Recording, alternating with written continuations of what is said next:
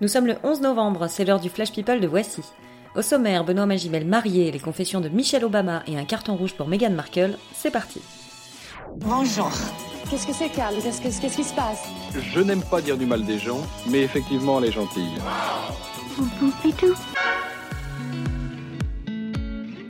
Désolé mesdames, depuis hier, Benoît Magimel est un homme marié. Il a épousé Margot, sa compagne depuis deux ans, à la mairie du 16e arrondissement. À la sortie, Nicolas Duvauchel, Laura Smet et Jérémy Régnier étaient là pour leur jeter des pétales de rose.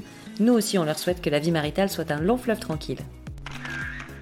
Michelle Obama publie ses mémoires. L'ex-First Lady y parle de maternité à cœur ouvert. Elle confie notamment avoir fait une fausse couche avant de s'en remettre à la fécondation in vitro pour avoir ses deux filles, Malia et Sacha. Si Michelle témoigne, c'est aujourd'hui pour aider d'autres femmes à évoquer ces sujets sans tabou.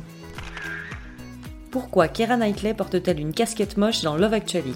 15 ans après la sortie du film, l'actrice nous révèle que ce n'était pas un choix esthétique, mais juste un accessoire dégoté à la dernière minute dans le but de planquer l'énorme bouton qu'elle avait sur le front le jour du tournage. Tout s'explique.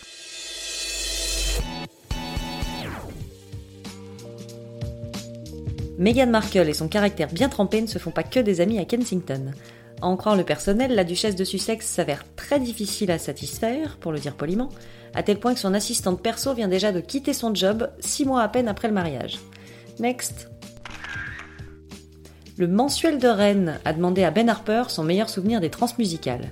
Réponse, c'était après son premier concert en 1993.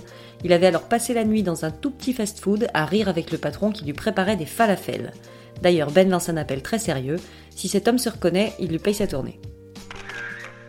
Le feu ravage toujours Los Angeles. La maison de Caitlyn Jenner est partie en fumée et Charlie Sheen a lancé un appel pour retrouver ses parents. Lady Gaga, Will Smith, Alyssa Milano, tout le monde est évacué. Heureusement, malgré toute cette panique, Kim Kardashian a réussi à ne pas louper son rendez-vous chez le chirurgien.